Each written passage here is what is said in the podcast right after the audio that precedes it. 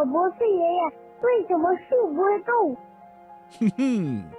如果简单的解答这个小问号啊，那就是因为树是一种植物，植物啊是一种生长在地上的生物体，植物也是有生命的，它们的根会深深的扎在土壤里，并且从土壤里吸取养分，来保障它们的生长需要。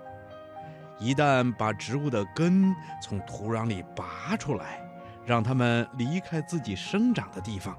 那它就会像鱼儿离开了水一样，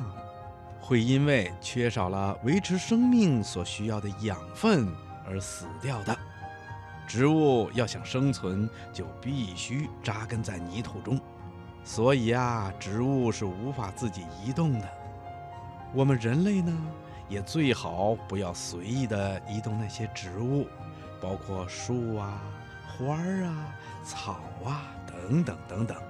以免我们在移动它们的时候，那些植物啊因为根部受到了损伤而死去的。小朋友，你记住了吗？